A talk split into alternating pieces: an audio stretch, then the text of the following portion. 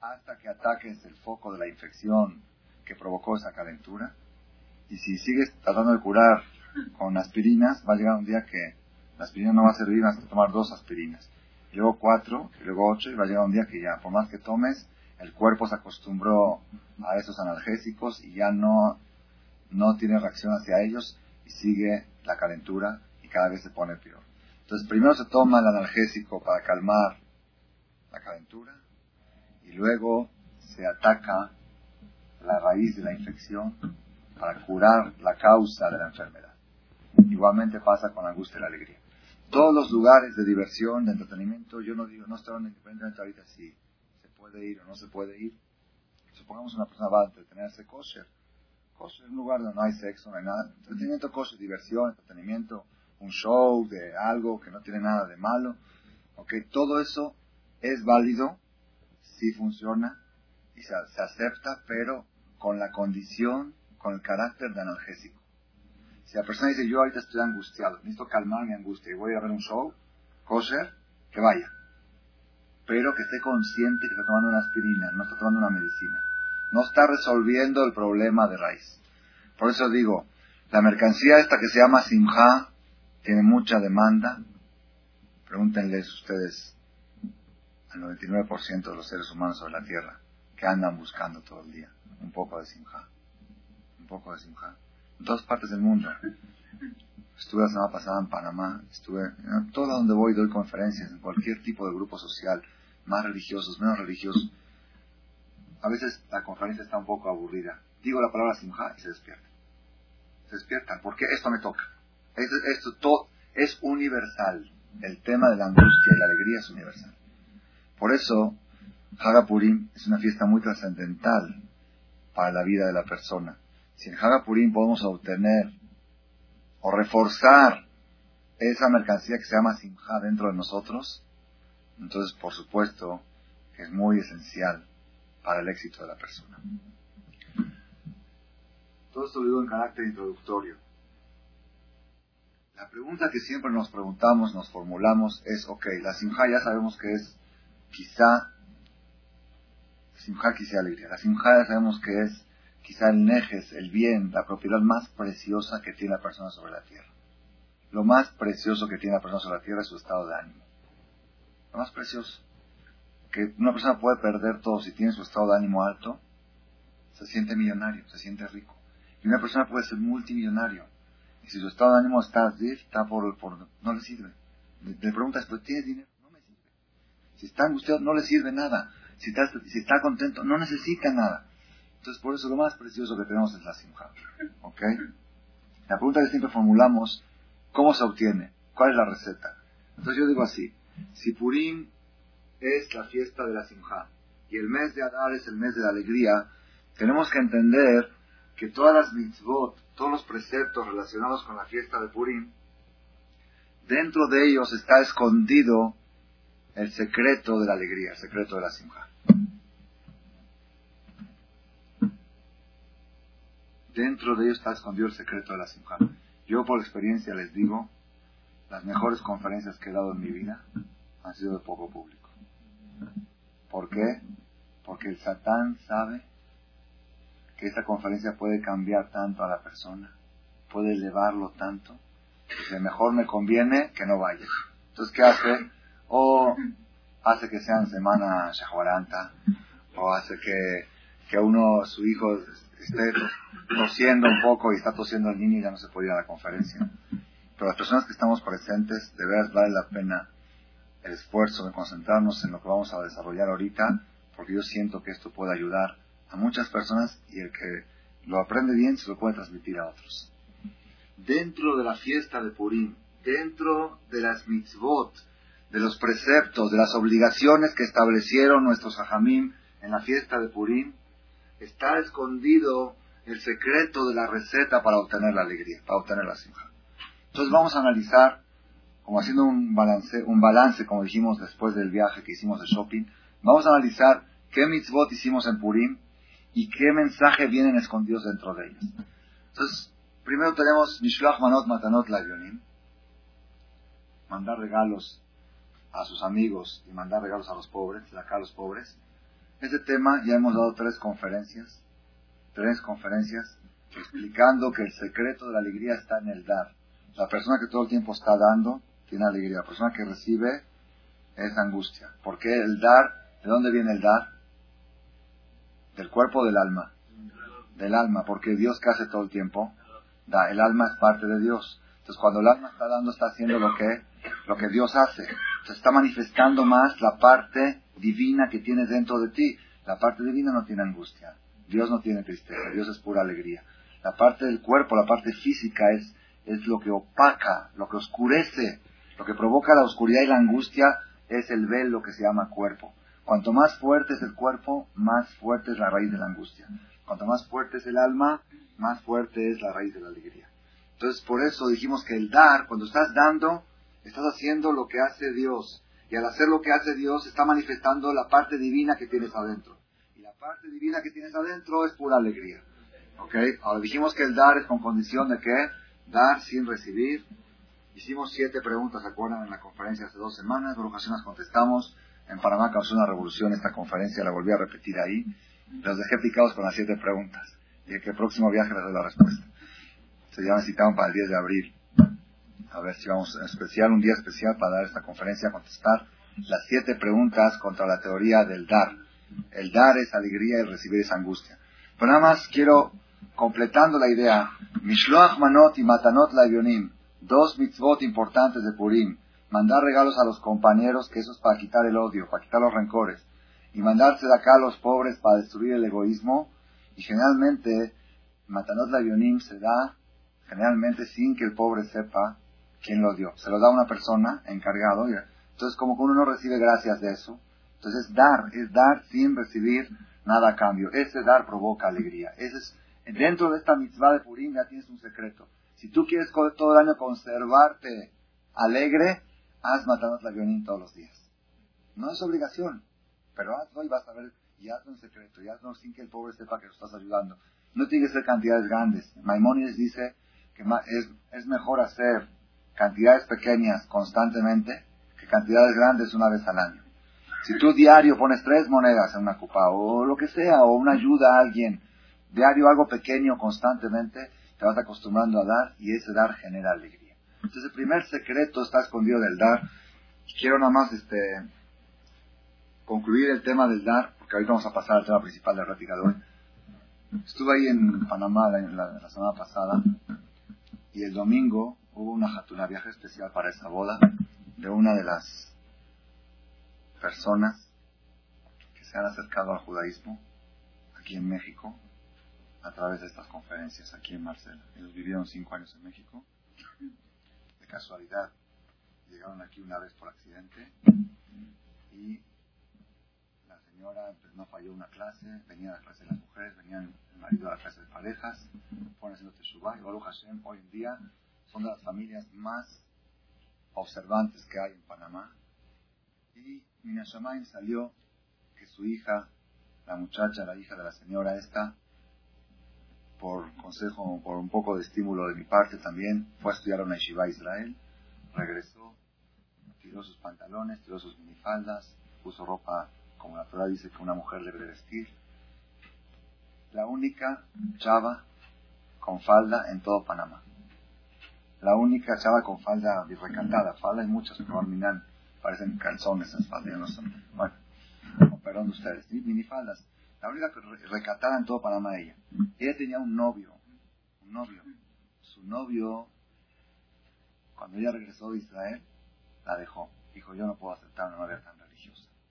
Yo estoy dispuesta, él no era Shomer Shabbat, ella sí era Shomer Shabbat. Él está dispuesto a empezar a cuidar Shabbat despacito. Él estudia en la universidad en Boston, es panameño, la, la, fue, la siguió hasta Israel. La quería mucho, se querían mucho. Pero él le dijo a ella, yo no puedo tener una novia tan religiosa. No me toques. No, se va a prohibir, no se puede tocar hasta el día de la boda. Un coche de agencia, ¿lo puedes tocar antes de comprarlo? Los de Tianguis sí. Los de segunda mano sí los puedes tocar, los puedes probar en reversa, a ver cómo está la caja de cambio. Pero el coche de agencia solamente te aceptan tocar que es folleto de descripción. Aquí dice que tiene cuatro puertas, que es esto, que es de, la, la, Nissan es buena marca, Iwaka es buena familia, la muchacha este, tiene, mide tanto, tiene tanto, todo lo puedes ver en el folleto de descripción, pero no lo puedes tocar el carro hasta que no cierres la operación. El día de la boda se cierra la operación, compraste un coche de agencia. Y Barminan hay gente que compra de tianguis. De tianguis en la discoteca va a buscar ahí su pareja. Pues, va a encontrar ahí de segunda mano. También, pero la Torah quiere que sea de primera mano. ¿Ok? Entonces, una persona preguntó, preguntó, ¿cómo puedes comprar un par de zapatos sin probártelos? Le dije, si la mujer es un par de zapatos, tiene razón. Pero si es un carro de último modelo, entonces yo tengo razón. No lo puedo tocar antes de comprar. ¿Ok? Seguimos. Entonces, de el novio la dejó. La mamá estaba muy preocupada. Dice, ¿qué hago, mi hija? No tiene ni una amiga. ¿Por qué? No va a bailar, no va a esto, no va a... Está sola, única, única religiosa en todo, para así bien, en todo. ¿Qué hago con ella? Dije, mándela otra vez a la yeshiva. Que ya no, que ya sí. De me habló una vez que su hija, que no sabe, que tiene miedo que, que decaiga, que no pueda aguantar. Kitsur la otra semana me habló, me dijo, me encontré con una señora en el supermercado que está muy preocupada porque hace un año y medio mandó a su hijo a estudiar en una yeshiva Jerusalén, tipo de Akshara. El muchacho se picó, le gustó mucho la yeshiva, se quedó estudiando más de un año, está muy entusiasmado y no quiere regresar a Panamá porque dice que no cree que haya ninguna chava en todo Panamá para él, porque no, no hay, él ya tiene sus criterios, sus principios. Entonces dijo, no sé qué hacer, le contó la mamá del muchacho sin pensar que ella tiene una hija de edad. Dijo, pues fíjate, yo tengo el mismo problema nada más que con el sexo opuesto. Entonces le dijo, le dijo, pues yala, órale, a ver qué hacemos. En el el muchacho vino en ocho días, ya se vieron, se conocieron, se gustaron, sin tocarse por supuesto, y el domingo pasado fue la boda. Fue la. Fue la primera boda en la historia de Panamá que hubo mezcla hubo separación en el banquete entre hombres y mujeres, como la Torah dice que debe de ser. La Torah dice que un hombre no puede ver a una mujer bailando. Me preguntó, porque yo de repente había una señora que se metía a bailar, yo decía, siéntese. Me preguntó un chavo, ¿qué la mujer no puede bailar? digo, puede bailar. Tú no la puedes ver. El problema no es ella, el problema eres tú. Tú no la puedes ver allá bailando porque a ti te provoca pensamientos y otras cosas. Entonces, Bekitsur pusieron mejizá, una mejizá así de tres metros, bien bien decorada, bien bonita. Cuando llegué al banquete entré, una señora estaba llorando y dice, muro de Berlín. Le dije, muro de Berlín, pero decorado. Si usted va a ver, ese fue al principio del banquete.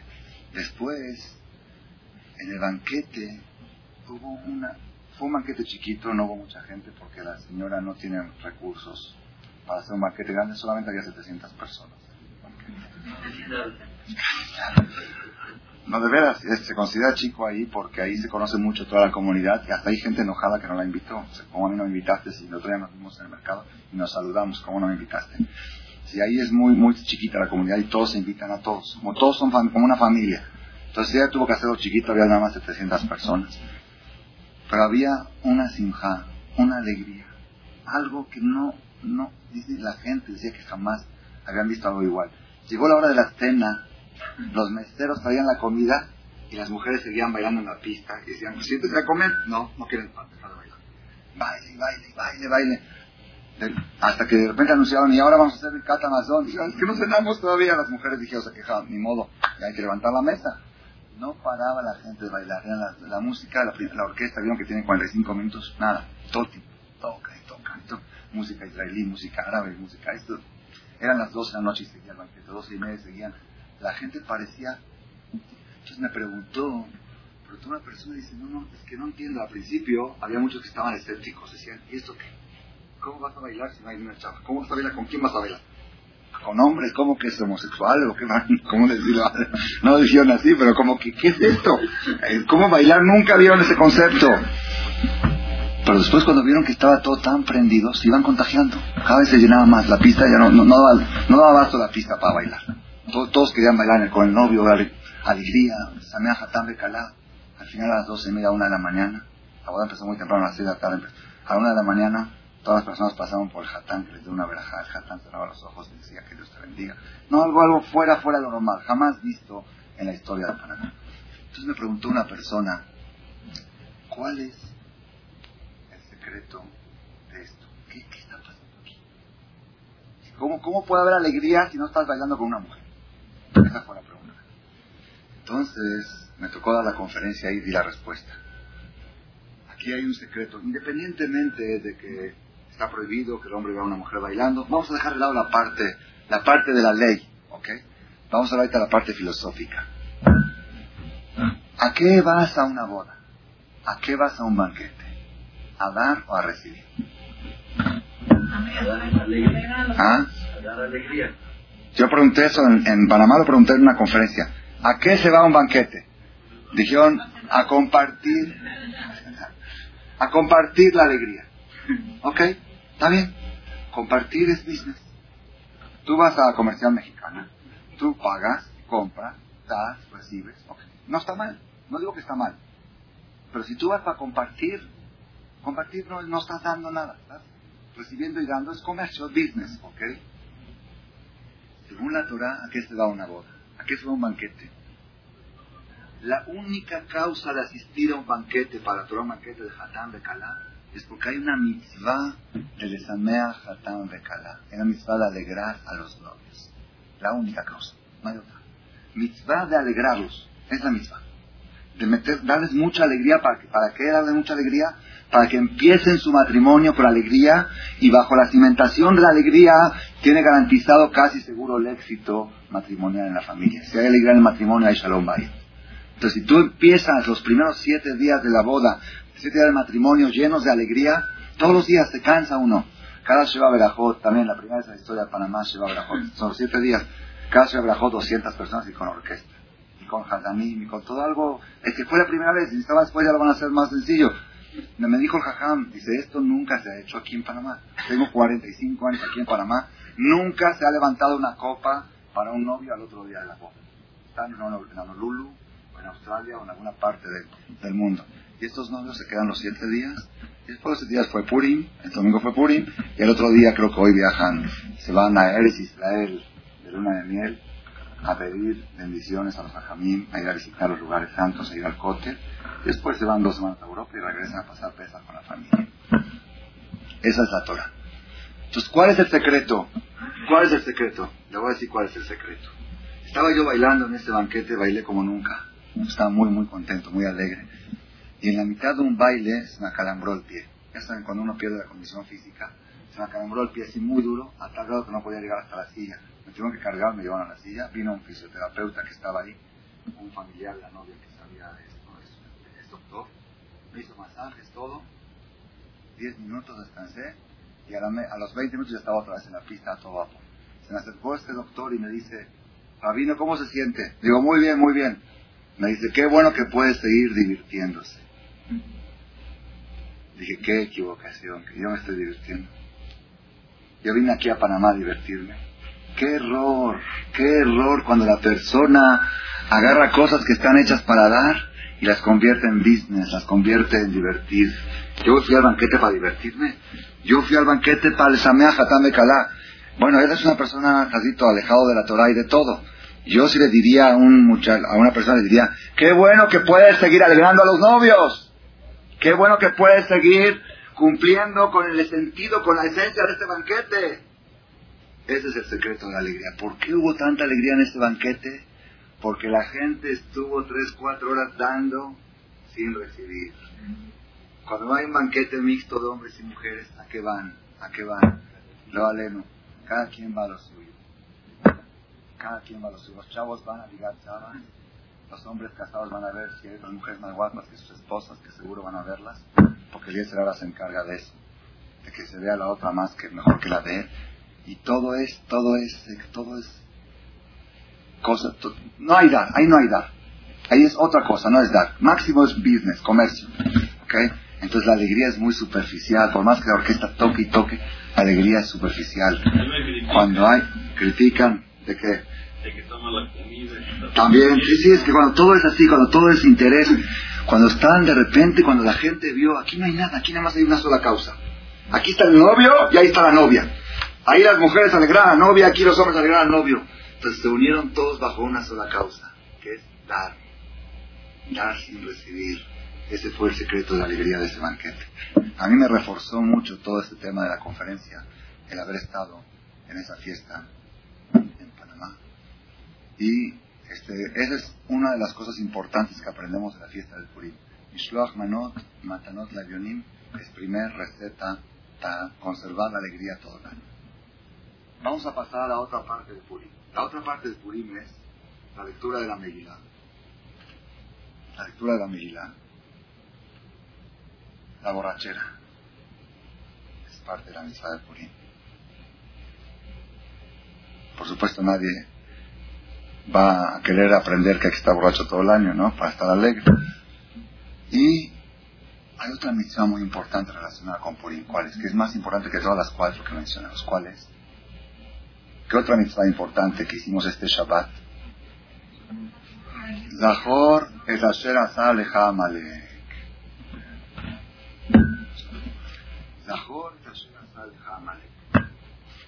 Y aquí, Rabotai, vamos a ver cómo en esta mitzvah de Zahor está escondido un secreto que de veras, de veras, de veras vale la pena, valió la pena todo este esfuerzo de venir a esta conferencia de ustedes y mía de prepararla por lo que podemos obtener esto. Hay una mitzvah en la Torah, mitzvah de la Torah, no de Rabbanán. Todo Purim es de Rabbanán, los Ajamín.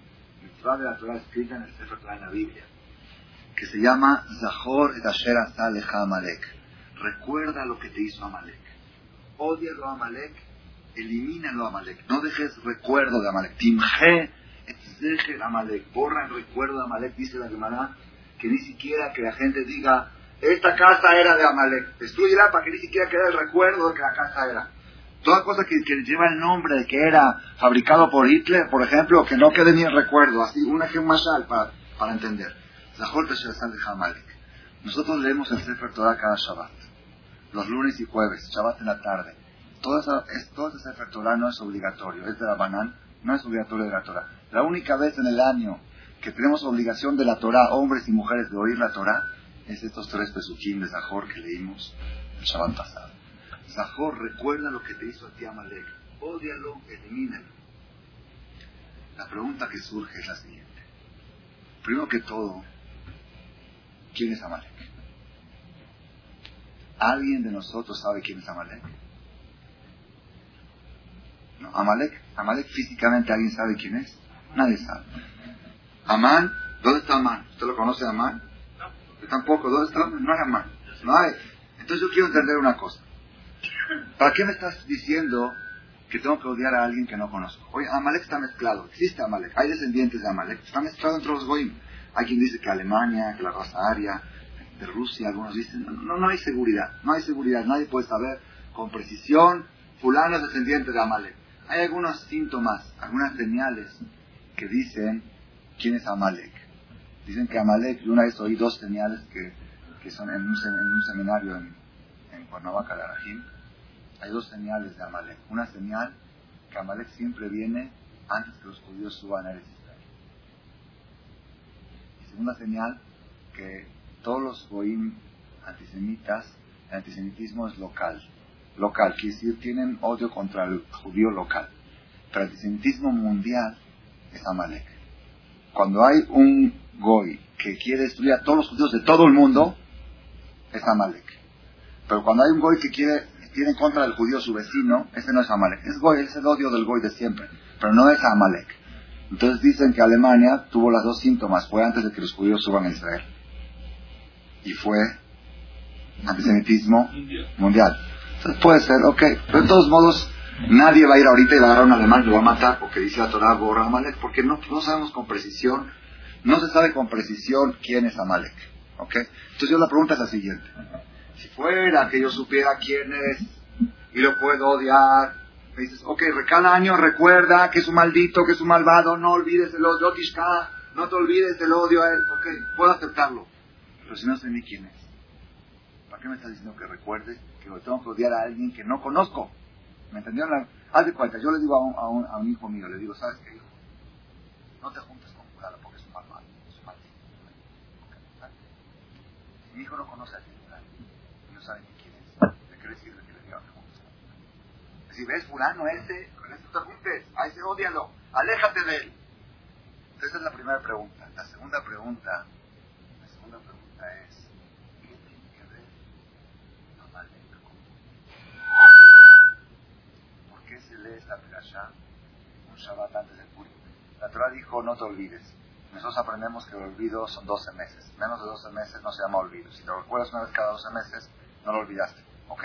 Recuerda un Shabbat antes de Kippur, un Shabbat antes de Rosh ¿Por qué en Purim? ¿Qué relación tiene? Entonces dice porque Amán era descendiente de Amalek. ¿Ok? Y Amán era descendiente de Amalek. ¿Por qué Amán era descendiente de Amalek? ¿Por qué justo Amán fue Y Amán también fue, quiso destruir a todos los judíos fue antes de que subieron a Israel en el segundo Pero ¿por qué? ¿Por qué? ¿Por qué la historia así, se dio que Amán fue descendiente de Amalek? Aquí Rabotai, tenemos que saber un secreto. Amalek físico, no sabemos quién es. Pero Amalek ideológico, sí sabemos quién es y sí existe. Y cuando la Torah te dice tienes que borrar a Amalek, tienes que odiar a Amalek, tienes que rechazar, exterminarlo, la Torah se refiere que tienes que exterminar a esa ideología negativa que representa Amalek. Eso es forzoso, porque si no, no podría existir una mitzvah en la Torah de borrar a algo que no existe, algo que no sabes quién es. Si la Torah te dice odia a alguien, quiere decir que lo puedes seguir odiando, aunque físicamente no lo sepas distinguir quién es. Logísticamente sí lo puedes distinguir. Vamos a analizar qué es Amalek. ¿Qué es Amalek? Dice la Perashá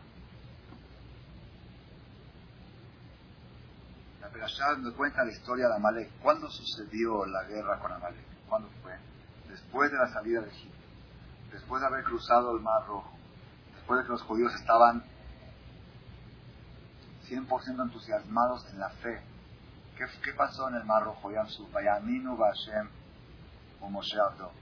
El pueblo judío se aseguró en su corazón que existe un solo Dios que es el más poderoso sobre todos los poderosos no puede, por medios naturales era imposible que el pueblo judío pueda vencer a una potencia mundial, lo que era Egipto en ese tiempo. Hay una versión que leí en Meandro es que dice que el faraón se llevó, ¿cuántos soldados se llevó el faraón para pelear contra los judíos en el Mar Rojo, para perseguirlos, para recuperarlos? ¿Cuántos soldados llevó? 900 millones de soldados. Dice ahí, el, trae una prueba, dice que está escrito en un profeta, está escrito que ninguna guerra mundial en la historia puede consolar al faraón, solamente la última guerra antes que venga la de Gogo Magog. Solo la guerra, solamente la guerra de Gog Magog, que está escrito en el Zohar, en esa guerra en siete minutos se va a eliminar la tercera parte de la humanidad, que cuando descubrieron el Zohar hace 300 años dijeron, ¿Cómo puede en siete minutos eliminarse a tercera parte de la humanidad si hasta que afilan las espadas, hasta que llevan los caballos y los elefantes al frente de batalla se tardan dos semanas? Entonces, ¿cómo puede la tercera parte de la humanidad? Y hoy en día también dice que, está equivocado el Zohar. que es poco, es mucho. Hace 300 años, cuando se descubrió el Zohar, surgió esta pregunta. ¿Cómo en siete minutos? ¿Cómo puede ser? Dice el profeta, está escrito en el profeta en la Biblia, Solo en la guerra de Gogo Magog va a venir el faraón y va a decir, esto está peor que lo mío. Solo. En todas las guerras mundiales, en la última guerra mundial, se calcula que murieron 100 millones de personas probablemente. Entre todos, soldados, la guerra. No llega al faraón. El faraón era 900. Entonces era algo imposible. 600.000 personas dicen que los egipcios eran 1.500 egipcios por cada judío. Ellos decían, si nada más echamos un puñal de tierra, nos enterramos vivos. Entonces era algo sobrenatural. Sin embargo, los judíos vieron, vieron, vieron a Dios a tal grado que dijeron, de Eli este es mi Dios. ¿Alguna vez una persona en la historia ha podido señalar a Dios? Decir, este es Dios, ¿dónde está? Entonces todo. Ahí en el Yam Suf lo vieron con tanta claridad que hasta la, así dice la hasta la muchacha, señalaron y dijeron, este es Dios. Aquí está Dios vieron que Él domina por sobre todo, que la potencia, que la fuerza militar, que el poderío de infantería, todos los ejércitos del mundo se desvanecen ante la potencia del Creador. Entonces el pueblo judío estaba muy seguro de todo esto. Después, en el camino recibieron la maná, el man, y después llegaron a un lugar y de repente les faltaba agua. A Dios les faltaba agua, se quejaron, dijeron, ¿qué? ¿Para qué salimos de Egipto? Mejor nos hubiéramos quedado aquí. Ese lugar se llamó Ese lugar se llamó pleito. ¿Por qué? Porque el pueblo judío hicieron un pleito contra Dios y probaron al Nasotam Hashem Lemor, probaron a Dios diciendo, Hayesh Hashem Bekirvenu Imain. ¿Existe Dios dentro de nosotros? ¿O no? ¿Dios está con nosotros o no? ¿Cómo? un Dios que te, que te hizo las diez plagas, que te sacó del mar rojo, todo eso que viste, y te está bajando el pan todos los días. Vas el problema para él darte agua para tomar. ¿Por qué te quejas? Ok, apenas llegaron, ¿dónde hay agua? Lo primero que eh, aquí no hay agua. Espérate. El Dios, estás viendo el poder que tiene. ¿Qué es más difícil? ¿Matar a 900 millones de soldados, ahogarlos en el mar o darte agua a ti? ¿Bajarte pan del cielo? ¿Qué, preguntas? Le entró la duda. Ayer usted me oye, quizá Dios se lo olvide. Como aquellas personas que se cuidan de traer hijos. ¿Por? Porque está difícil la situación. Quizá Dios se puede pasar y puede mandar un bebé de más. Dios no manda. silencio. Dios no manda bebés de más. Si Dios manda un bebé es porque es bueno para ti y es bueno para el bebé bueno para todos. Si no, Dios sabe, Dios cuando quiere que no se quede embarazada la mujer, no se queda. Puede tener todos los factores para que no se queda. Si Dios hace que se quede es porque es bueno para ellos.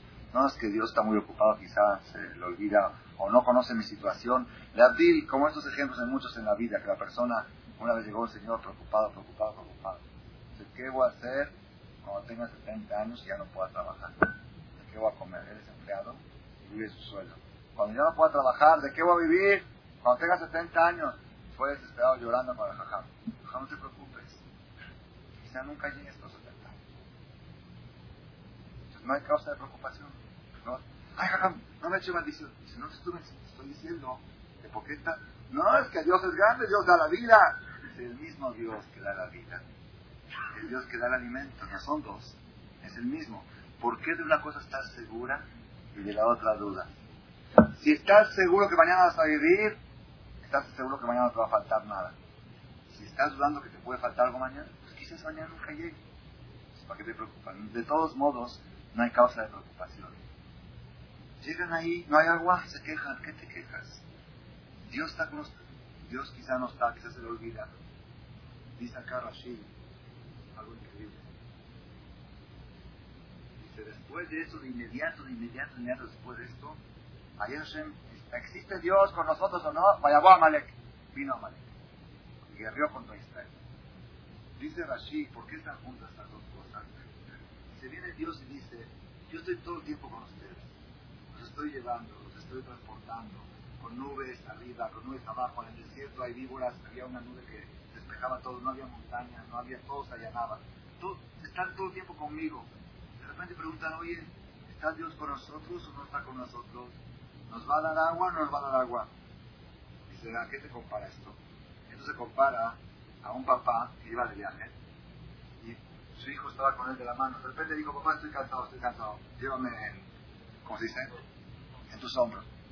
Entonces el papá lo puso a sus hombros. Lo llevaba, papá, cómprame un dulce, toma. Papá, cómprame esto, toma. Papá, quiero una torta, toma. Papá, quiero agua, toma. Toda.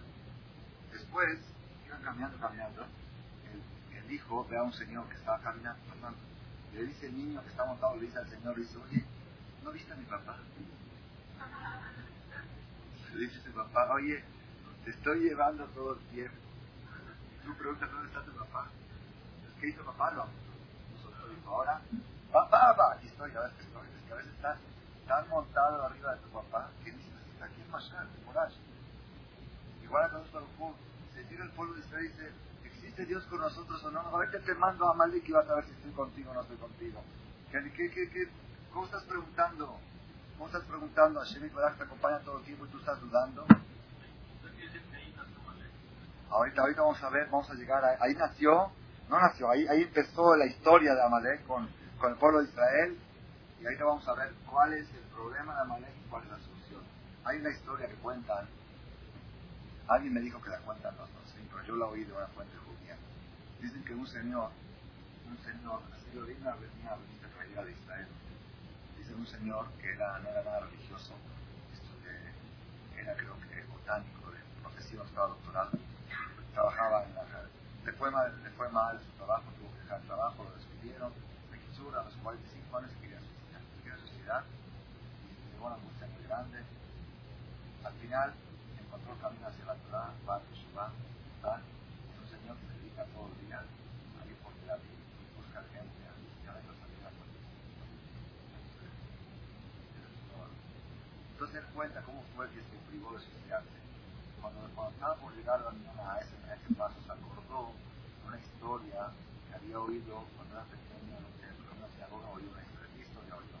La historia era de una persona que había sufrido mucho toda su vida. Problemas, problemas, problemas.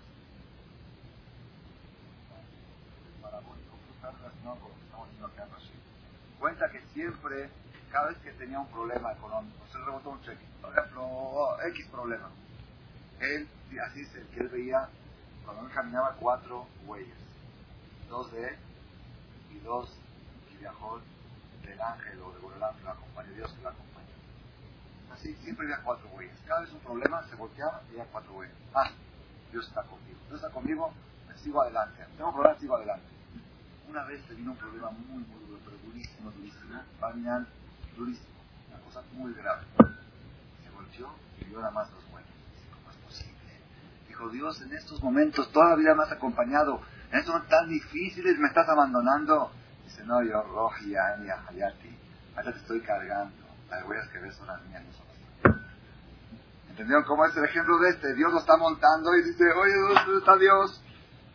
Dice, ¿cómo estoy? Te estoy llevando todo el tiempo y tú preguntas dónde estoy. Vaya, voy a Amalek, llega a Amalek. La regla en las peleas, en las guerras que llevaban los judíos era la siguiente. Moshe Rabenu, cuando los judíos salían a la guerra, Moshe Rabenu levantaba las manos. Levantaba las manos así. ¿Ok? Cuando, los cuando la mano de Moshe estaba levantada, era victoria. Y cuando la mano de Moshe estaban caídas, así se Allá Kasher Yadim Moshe cuando Moshe levantaba las manos, pegaba a Israel, ganaba a Israel. Kasher Yaniach Yadó, si caían las manos, ganaba Malek, ganaba Malek. Dice el Pasuk, Vide Moshe Kebedim, las manos de Moshe estaban pesadas, estaban por caer. Eben, Aarón Aarón y Hur tuvieron que agarrar las manos a Moshe levantadas para que no se le caiga. Porque la caída de las manos de Moshe representaba la caída de los judíos en la batalla. Pusieron una silla para que se siente Moshe, ya estaba cansado, Moshe las manos muy pesadas. María Dab Emuná tuvo que reforzarse, Moshe vino con fe, algo allá hasta que se puso el sol. Y al final, cuando se puso el sol, vaya Halosh Yoshua derrotó Yoshua a Amalek a su pueblo con espada. Amalek estuvo a punto de derrotar a Israel. ¿Por qué motivo las manos de Moshe estaban pesadas? ¿Por qué motivo? Eso fue la parte histórica de la historia. Al final, el Sefer de Barim, la perashá que leímos en Shabbat, dice, Zahor Amalek, recuerda lo que te hizo a ti Amalek, Baderech Betetechem Mitzrayim, en el camino a la salida de Egipto. ¿Qué te hizo Amalek? Una guerra, es normal. Fue el único que hizo guerra, Sijón hizo guerra, Og hizo guerra. Hubo muchas guerras. Es la única vez que hubo guerra entre los judíos y los goyim. Zahor, recuérdalo para siempre, nunca lo olvides. ¿Por qué? la guerra no es el problema. Dice la Torah, Asher Kareja te enfrió en el camino. Te enfrió. La Isanet Beja castigó en ti tú estabas sediento y cansado, el Loki. Amalek te agarró desprevenido y logró una cosa. ¿Qué logró? ¿Y qué es enfriarte? ¿Qué enfrió? ¿No qué enfrió? de la seguridad, la seguridad que tenía Israel. A Israel salieron de Mitraim, salieron de Yamsuf con una seguridad clara. Nadie puede contra Dios, nadie puede enfrentar a Dios. Dios es lo más poderoso que hay. Con esa seguridad iban caminando con la bandera en alto. Dice la Torah, todos los pueblos temblaron cuando oyeron la historia de que una potencia mundial como Egipto, con 900 millones de soldados, cayeron. Todo el pueblo tembló y dijeron, ¿quién se puede enfrentar a estos? Los palestinos, todos los palestinos, los kenanitas, yo ni siquiera, no querían ni siquiera salir a guerrear, escondieron sus tesoros en la pared porque era una guerra perdida, seguramente que los judíos no vayan a aprovecharse de sus tesoros. Así trae el, el Midrash. Temblando todos los goyim del poderío de Borolán, el poderío de Dios. Vino Amalek dijo, me vale. Yo voy a pelear. ¿Cómo estás a enfrentar? Tú tienes la comparación de Egipto. No importa, yo no tengo miedo a nadie. Es Amalek. Enfriar. Enfriar algo que tú estás seguro. Ponerte al lado. Se llama enfriar. Dice Rashi, aquí trae el ejemplo Mashal, esto se compara a una tina de agua hirviendo. Una tina de agua hirviendo.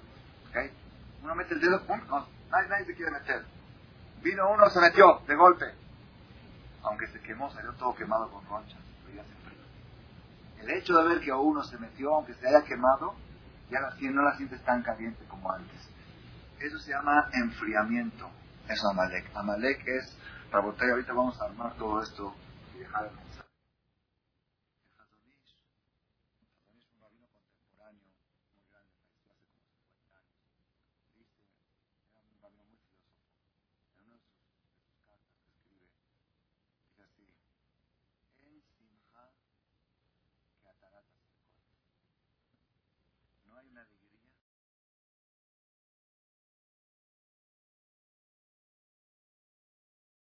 dejar de Freud, que era Kodesh Kadashim, ya están derribando.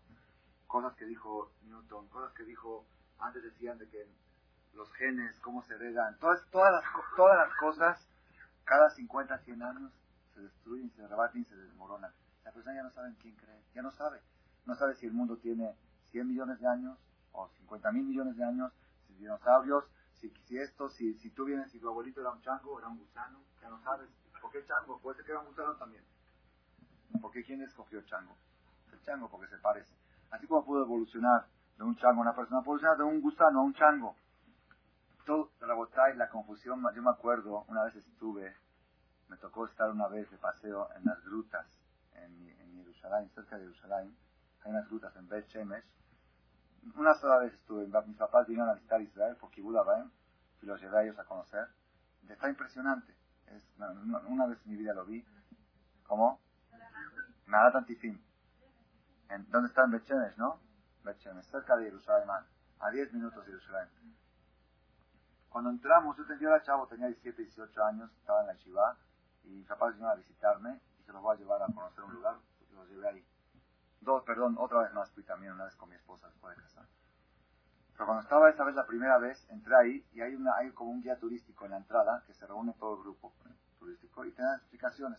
Se ve impresionante, se ve se ve como formas de personas, se ven cosas así increíbles. Entonces ellos empezaron a decir de que cómo se va formando esto, que gotea, que, que según las cuentas de ellos, esta figura se formó hace 10 millones de años, y la otra hace 15, y la otra hace 25. Así, cada uno le ponía una esta. Le dije, perdón, una pregunta. ¿10 millones antes de la creación o después? Dice, pues yo creo que hace, ya vieron que ellos tienen hace, antes de Cristo y antes de creación. Dice, yo, pues yo creo que antes, antes de la creación, estaba viendo, estaba tan confundida esta, esta guía turística que no sabía lo que estaba diciendo. Dijeron 10 millones, 18 millones, ¿qué es 18 millones? ¿De qué? ¿De qué? Mi papá sí, yo llegaba de la escuela y decía, papá, ya viste, leí en el manual que dice que 10 millones de años. Dice, ya roja, ya, ya, que me dice mi papá, dice, mira roja, ¿cuánto le cuesta a los científicos poner un cero más? Si les costaría 100 dólares, pondría menos ceros. Dice, cada cero que ponen, no les cuesta y quizá ganan dinero. Porque si tú vienes ahorita y dices, yo descubrí algo que tiene 100 mil millones de años. Uh, este es un gran científico. Mira la noticia. ¿Cuánto te costó? Nada. ¿Cuánto dices tú? A ver, di 200, 300. Es una subasta que no cuesta. Se quiero ver que les cueste poner un cero a ver si lo ponen. Ay, cuando la persona camina con tanta confusión no puede tener alegría. Nosotros desde chiquitos, Bereshit, Bara, Elohim, Etashamayim, Betaretz, 5.757 años y antes no había nada, Tobabu, Yeshmeain, todo, todo es Borolam, todo fue Borolam. Guayá, Uove, Guyel, fue, él es, él será, Adon Olam Asher Malach, Beteren Kol Yetzir Nimra, Let Nasa, Atay Melech, Beachalek Ichlot Akol, Levadoim Loch Nora, Shema Israel Hashem Elokeinu Hashem Echad. Eso es la claridad, la seguridad. Eso se llama bitajón. Ustedes se de bitajón. ¿Qué es bitajón? Bitajón es un, un es fe, pero no es fe. Bitajón, batuaj. Batuaj dice, estoy seguro, no tengo dudas. Cuando la persona logra obtener seguridad y claridad en la vida, no hay viento que lo pueda mover, no hay angustia que lo pueda atacar. La angustia es producto de la inseguridad, la angustia es producto de la incertidumbre. Y eso es uno de los mensajes más fuertes que nos enseña el asunto de Purim, el asunto de Amalek. Amalek, el concepto Amalek físicamente no existe. Amalek físicamente no existe, pero no sabemos quién es. Pero la lógica, la, idea, la ideología de Amalek existe en cada generación y generación y dentro de cada uno. Cada uno de nosotros adentro tenemos un Amalek. Tenemos, dice el Jobat Levavot, Jobat Levavot, un libro que fue escrito hace 700 años, Rabenu Bajie, dice, Mitachsise Ayetzer, Lesape Kaleja Tamuskamot. De las estrategias del instinto, una de las estrategias de él es ponerte a dudar de las cosas que estás seguro de ellas. La persona está casado, tiene su esposa, se metió en la idea que esta es la mujer más bella del mundo, la más buena del mundo, ya me casé con ella, esta es mi esposa. Ahí se tiene un, bueno, quizá hay otra mejor. O los muchachos solteros están buscando novia también, ya le gustó, ya está buena, buena familia, quizá hay una mejor, puede haber todo el mundo que no haber una mejor que esta, sí, pues la a buscar y después ya buscó la segunda y dice, no, la primera estaba mejor, pero ya me da pena regresar con ella, voy a buscar una tercera. Y cuando llega a la treintaava, dice, ¿cuánto, cuánto daría por ir? Por va toca la puerta la primera, ya está por casar a sus hijos la primera. Porque él estaba dudando que quizá hay una mejor. Quizá hay una mejor. Amalek sí. Najón, Najón, así es. Amalek es poner a la persona a dudar la persona no disfruta de lo que tiene, no disfruta de lo que tiene porque todo el día está pensando quizá hay otra cosa mejor de lo que tengo. Eso es Amalek. No es seguro, es quizá, quizá esa duda es esa fe que no deja que la persona esté alegre en la vida. Por eso digo, si nosotros queremos, uno de los mensajes más importantes de Purim, más importantes de Purim, es borrar a Amalek. Borrar a Amalek, borrar la duda, les voy a contar, cuando estuve en Panamá ya les conté parte de la historia, les voy a contar otra parte más, que también quizás fueron las dos partes más importantes para mí en este viaje. La segunda noche de Sheba Berajot, ya había viajado, ya salía al aeropuerto para regresar aquí a México, el martes en la noche. Estábamos saliendo en un banquete, había como 200 personas, había orquesta, había todo. Se me acercaron unas amigas de la novia, dos, tres chavas, que estudian en la universidad, son de la misma edad que ella, y entraron a la universidad juntas. Y me dijeron lo siguiente, miren qué palabras, dice Rab, nosotros estamos en la universidad, cada quien me dijo su materia que estudia, que tiene un muchacho que la pretende, y que otro, y que el novio, y que la dejó, y que la siguió, y que, que, este me gusta, pero no me gusta, todas las estudió, que me gusta por su físico, pero no me gusta por su ideología, otro me gusta por su pero no me gusta por su físico, así todo un rollo, ok, dice Rab, hemos oído conferencias, hemos oído clases de Torah, hemos oído todo, nada nos ha podido mover como solo una cosa, una sola cosa. La seguridad que vemos en la novia, en esta calada, en nuestra amiga, está tan segura de su camino y la sonrisa que le vemos todo el tiempo en su cara, cosa que antes no lo tenía, eso nos puso a dudar que quizá el camino correcto está en el camino que ya escogió. Queremos ir a una yeshiva por seis meses. Que queremos saber si nos puede ayudar a entrar a una yeshiva. Dice, pero nada más por eso, no por las clases. Las clases no nos influyeron. Pero ver a una muchacha tan segura, si nosotros estamos tan inseguras, tan, tan, estamos tan confusas, verla tan segura y firme en su camino, no le da pena de nadie, no le da vergüenza de nadie, no vende sus valores, firme en su camino. Y aparte la vemos todo el tiempo alegre. Hay gente que está firme, la vemos alegre. Dos cosas que no podemos, que todo el mundo está buscando y no la tiene. Entonces eso nos puso a dudar, quizá ahí está la felicidad. Vamos a buscarla ahí.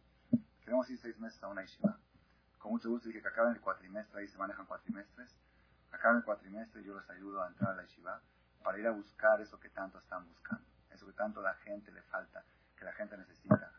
esta misma muchacha, que se casó la novia, unos meses antes, después de que lo dejó el primer novio que les conté, había otro muchacho que la pretendía a ella, un muchacho no religioso, pero dijo que está dispuesto a todo por ella. Entonces empezó a ir al colegio, empezó a estudiar, empezó a respetar Shabbat, y ella dijo, no, todavía no es suficiente, todavía no es suficiente, quiero que estudies más Torah, quiero que es, no es suficiente. Entonces el muchacho fue a quejarse con el rabino principal de ahí, dijo, ¿qué quiere la Shabbat de mí? Ya respeto Shabbat, ya como coche, ya voy a estudiar todos los días, ¿qué quiere de mí? Entonces mandó al rabino a llamar a la muchacha y a su, a su mamá, a ver por qué le están, se le está negando al muchacho. Entonces el jajam le dijo, ¿Por qué lo niegas? ¿No te gusta? Está bueno, bien parecido. Dice, Rab, yo quiero un marido que estudie Torah en Jerusalén. Que después de casado estudie cinco años Torah en Jerusalén. Le dijo a Jajam, ya Binti, ya Binti, vivir en Jerusalén, que estudie Torah, va a recibir el sueldo de una breja, de un colel, máximo le van a pagar 400 dólares al mes.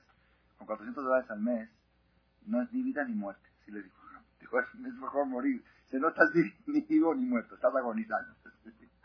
Así como decir, ¿no? Así dijo, es imposible, tus papás no tienen dinero para, para ayudarte. Y el papá del muchacho tampoco. Entonces, ¿cómo, cómo puedes pretender eso? Dijo ella, así dijo Rab, si el sueldo del marido del colegio no le va a alcanzar para estudiar todo el día y después de trabajar 24 horas, ¿para qué le estudie Torah en Jerusalén? Dijo Rab, si es así, bótalo a este. Así dijo, bótalo a este y busca y lo vas a encontrar. Si es así, estás tan segura que estás dispuesto a trabajar, segura. A los 15 días le cayó este muchacho, los papás le compraron un departamento en Jerusalén, los papás de él, 300 mil dólares, un, uno de dos pisos, de dos plantas. Fueron los papás, viajaron y firmaron el departamento, compraron, y le van a mandar solamente 5 mil dólares mensuales para que puedan vivir sin que les falte el pan y el huevo para comer. 5 mil dólares en Jerusalén, 5 años van a estudiar Torah, los papás de él sí son de mucho dinero. Y Hashem se la mandó. Ella está, ella está dispuesta a todo. Cuando la persona va con seguridad, cuando la persona, yo, si a mí me pregunta el éxito de esta, de esta familia que yo vi, seguros, seguros, firmes, firmes. Y esta firmeza provoca alegría, provoca sonrisa. Y eso contagia. Si tú estás firme y estás seguro, pones a dudar al otro. Dice, bueno, pues aquí hay algo. Aquí hay seguridad y hay firmeza. Moray Brabotay. Este es uno de los mensajes más importantes que yo he sacado de. Las personas, ¿por qué la persona está inseguro? Les voy a decir por qué. Miren, ahorita les voy a aumentar algo más a la filosofía. Lástima que no hay tanto tiempo para extendernos en esto. Lo único seguro que hay en la vida es el presente. Es hoy. Todo lo que no sea hoy, pasado ya se fue. Y el mañana quizá nunca llegue. Lo único seguro y la persona quema su presente pensando en el futuro. Y ese pensamiento en el futuro es pensar en algo inseguro. A ver, ¿qué puedes pensar? Mañana voy a hacer esto. Si mañana, si es mañana nunca llega.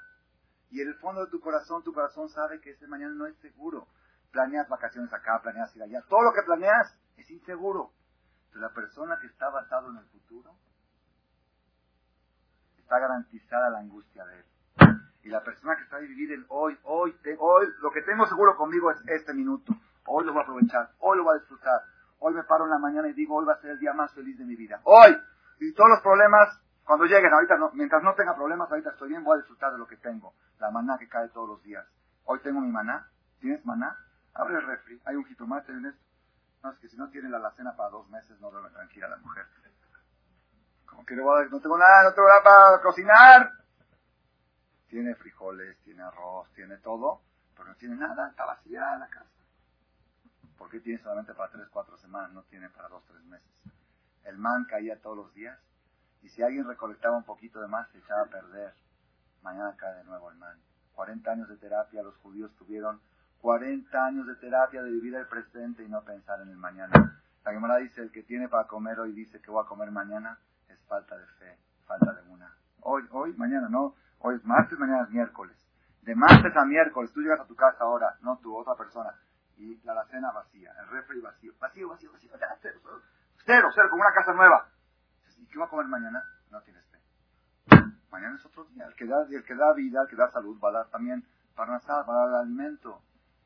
Rabotai, dicen cuál fue el error de Moshe Rabenu. en la guerra contra Amalek. Miren cómo todo combina, todo se arma.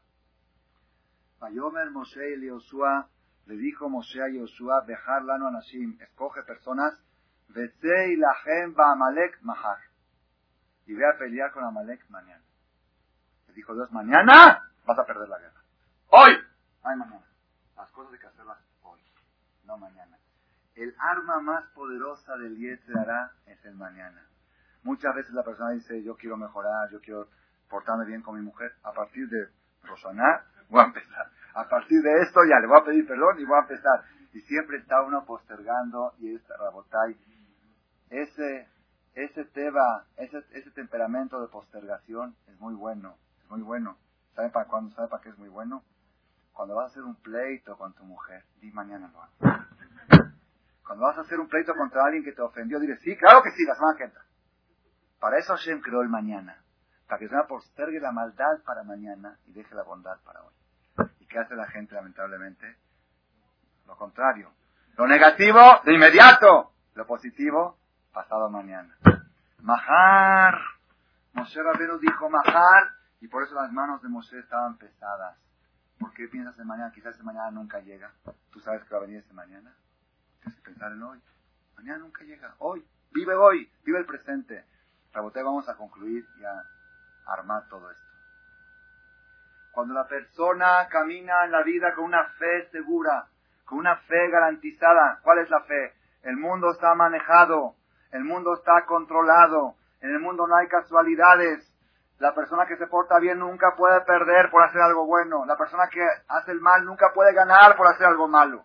Ah, yo estoy viendo que el que hizo algo malo le fue bien. Eso, ese bien que le fue de todos modos le tenía que ir bien. No por hacer el mal le fue bien. Y si no hubiera hecho el mal, hubiera hecho, ido mucho mejor quizá. Ah, yo estoy viendo que el que hizo el bien le fue mal. Uy, qué tan mal hubiera ido si no hubiera hecho el bien. es que la persona que va con seguridad de eso, nunca por hacer un favor va a salir perdiendo. Nunca por ayudar a alguien. Es que yo le ayudé y mira cómo yo. Nunca. Seguro, con seguridad, con garantía. Esa es la historia de Megilat Esther. La historia de Purim. La historia de Purim. El pueblo judío corría el peligro de exterminio. ¿Por qué? ¿Por qué corría el peligro de exterminio? ¿Saben por qué? ¿Por qué? Porque comieron de la fiesta de Hashverosh. A Mordejai les advirtió, los judíos no pueden asistir a un banquete de Goim a bailar con ellos, no pueden asistir a un banquete político. No es bueno, no, no es debido. Mordejai, tú eres fanático. Déjanos convivir con ellos. Ya viste, nos invitaron, nos consideran ciudadanos persas, ya somos igual que ellos. Ahí está que nos invitan, pusieron museo los Kerim del Bet Ya viste qué bueno. Mordejai es un fanático. La comida era kosher en el banquete. La comida era kosher. Yo me acuerdo una vez, mi papá me llevó a una boda de una prima mía. Yo era muy chiquito, tenía 7, 8 años. La primera prima que se casaba, pero era una boda lo mixta. Mixta, que no, no, no podemos. Si fuimos a la boda, al banquete, nos entramos para felicitar, nos íbamos a salir. Entramos, era un banquetón, un banquetón así bien hecho. Yo nunca había visto un banquete así. Era niño, tenía 8 o 9 años. Digo, papá, la comida es kosher. Así pregunté, niño, 8 años. Me dice, la comida es más kosher que la gente. En el banquete de Hashirosh la comida era kosher. El ambiente no era kosher. Y Mordejai le dijo, la comida se puede. Es lo peor que hay cuando el día te pone ambiente taref con comida kosher. Es kosher. Acapulco hay kosher. Hay, hay hotel, hay knis. Es lo peor que hay. ¿Por qué? Porque dice, kosher, ya viste que bueno hay kosher. Kosher, la comida está kosher. El ambiente cómo está. Podrido. Hay que fijarse también en la, también en la comida. Pero más que todo en el ambiente. Morejai les dijo, Morejai les dijo, no vayan a ese banquete, el ambiente es taref. No le hicieron caso. Dijeron, con esto vamos a reducir el antisemitismo. Cuando convivamos con ellos nos van a querer más. ¿Qué pasó? No nada más que no redujeron el antisemitismo, vino lo contrario. Ahora, ¿qué hicieron los judíos cuando vieron que estaba el decreto? Tres días de ayuno, día y noche. que no se ¿verdad o no? Rabotay, yo si estuviera ahí, si yo fuera uno de los discípulos de Mordejai, le he dicho, Mordejai, ¿estás loco? Yo voy a ayunar. Tú ayuna. ¿Por qué? Tú tienes la culpa de todo. ¿Por qué Amán quiso matar a los judíos? Porque Mordejai no se hincaba. Todo el mundo se dedicaba a Amán, todo el mundo. Hombres, mujeres, era ley. Amán se colgó una bodazara aquí. Amán se colgó una bodazara. Dice, no, a mí no se me hincan, se hincan a la bodazara. La Torah dice que hay tres pecados, hay que entregar la vida por ellos. Uno es Abodazara. Mordejai pasaba manas y así. ¿Por qué? Bueno, va a sospechar que está así, encorvado, así, erguido. Mordejai todo el tiempo caminaba así, nada más cuando pasaba manas hacía así. Mordejai, tú tienes la culpa. ¿Qué nos pones a ayunar ahorita a millones de personas? Ve y arregla todo el problema, tú lo provocaste. Sin embargo, el pueblo judío no reaccionó así. El pueblo judío sabía que Mordejai tenía razón, que Mordejai estaba actuando bien que las cosas que suceden en el mundo, los problemas que vienen, no vienen como consecuencia de portarte bien, sino vienen como consecuencia de haber hecho algo en contra de Dios. Ese fue uno de los secretos más grandes de Negilat Purim. Si el pueblo judío no hubiera recapacitado y hubiera reaccionado como yo dije ahora, quién sabe si estaríamos contando la historia ahorita. Si el pueblo judío se hubiera rebelado contra Mordejai, ¡eh! Mordejai, tú por fanático, te vamos a cortar la cabeza, porque por ti, tu culpa, Amán se enojó contra nosotros. Si hubiera sido así la situación, toda la historia hubiera sido otra. Judíos se despertaron a tiempo y dijeron, no, no, no, no, no, stop. Los problemas vienen por faltarle a Dios. Le faltamos a Dios en el banquete de Hashverosh, Hatati, Ariti, Pashati. Mordejai está actuando bien. Rabotay, todo esto nos cierra un punto. Y, y, la, la, la, mitzvah de tomar vino en Purim, ¿qué es la mitzvah de tomar vino? El borracho tiene una sola ventaja. La borrachera es muy negativa, la Torah no está de acuerdo con la borrachera. Solamente un día al año para dejar un mensaje, el mensaje que vamos a decir ahorita. ¿Qué mensaje? El borracho está alegre. En el momento de la borrachera está alegre. ¿Por qué está alegre? Es el único que no piensa en mañana. Si el borracho pensaría diez minutos más, no haría lo que hace. El borracho no piensa, no hay.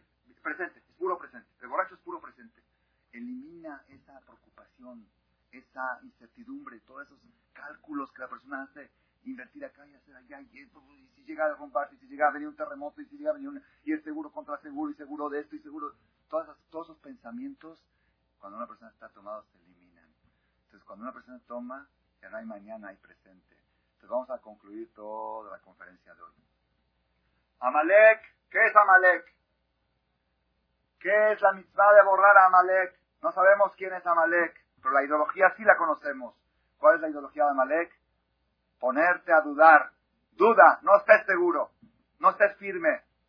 Te pones a dudar, la duda provoca angustia. Borra la duda de tu corazón y vas a ver cómo hay alegría. Abotay, ustedes saben que existe la numerología. Numerología. La palabra Amalek, ¿cuánto suma? Ain, la Ain, la Ain, 70. La Mem, 40. La Lamed, 30. Esta es una realidad. Dios tiene numerología, equivalencia. La Kuf, 100. 240. La palabra Safek. Safek quiere decir duda. La Samej es 60. La P es 80 y la es 100 es 240. Duda y Amalek equivalen numerológicamente exacto, exacto. Eso está escrito en los libros, no lo saqué yo, no, no me acuerdo en qué libro lo vi, pero algo que yo aumenté a esto. La palabra mar, ¿saben qué decir mar? Maror, ¿qué es maror? Amargo, mar quiere decir amargura, mar. Amargura es amargo, mar. ¿Cuánto suma mar? La mem es 40 y la resh es 200. Entonces, ¿qué quiere decir? Amalek. Amalek provoca Safek. El Safek provoca mar. Y la gente camina amargada por la vida. Entonces, ¿qué hay que hacer? Borra Amalek, borra la duda, se va a quitar la amargura y va a venir la alegría. Entonces, a partir de hoy, ¿cuál es nuestro, trabajo, Rabotai? Nuestro trabajo es, tenemos que alimentar las cosas que estamos seguros de ellas, volverlas a repetir. Una persona me preguntó por qué repetimos todo, todos los días el Shema, todos los días la Amidad. Lo mismo, lo mismo, ya. Sí, una vez en tu vida, cuando, a la bar Shema Israel Hashem lo que no Y antes de morir, Shema Israel Hashem lo que no Se terminó. ¿Cuál es el problema? El problema es que cuando tú caminas por la calle, hay cosas que contradicen a la Shemejad.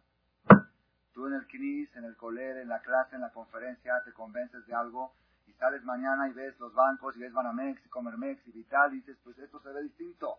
Aquí se ve que lo que maneja el mundo es esto, el billete, no Dios. Y eso enfría, eso pone a dudar a uno. Ves a los ricos atropellando a los pobres, ves, ves, ves todas las situaciones, a los patrones abusando de sus empleados, todas esas cosas te ponen a dudar de lo que estaba seguro ayer en la noche en la conferencia. Entonces, ¿qué haces? Vienes a Minjá en la tarde, dices a Shemejad, a Tagibor, tú eres el fuerte, tú eres el que da la parata, tú eres todo. Vas a tu casa, Malminan, A veces hay gente que oye las noticias en su casa, otra vez, los problemas del centro los trae a la casa. Ya, olvídalo, no, otra vez. Oye esto y otra vez se pone a dudar. Mira, aquí está el locutor de la tele, está diciendo esto, está diciendo lo otro. El mundo, mira quién lo maneja, Clinton, el otro, los clones, todo el relajo ese. Te mete otra vez el enfriamiento de la fe. Vienes mañana a Shachrit y dice Shema Israel, Hashem no Hashem. Toda la filosofía de venir a rezar tres veces al día, ¿cuál es? Es volverte a asegurar de las cosas que estás seguro de ellas. No dejarte llevar por las dudas. Cuanto más seguro estés, más alegre vas a estar. Ojalá que Zata Shemit Baraj, este mensaje de Purim, como hemos dicho, ya dimos dos recetas. Mishloach Manot Matar es la teoría del Dar, y la lectura de la Megillah, y la mitzvah de beber en Purim, y la mitzvah de Zahor de borrar a Amalek, llevan a un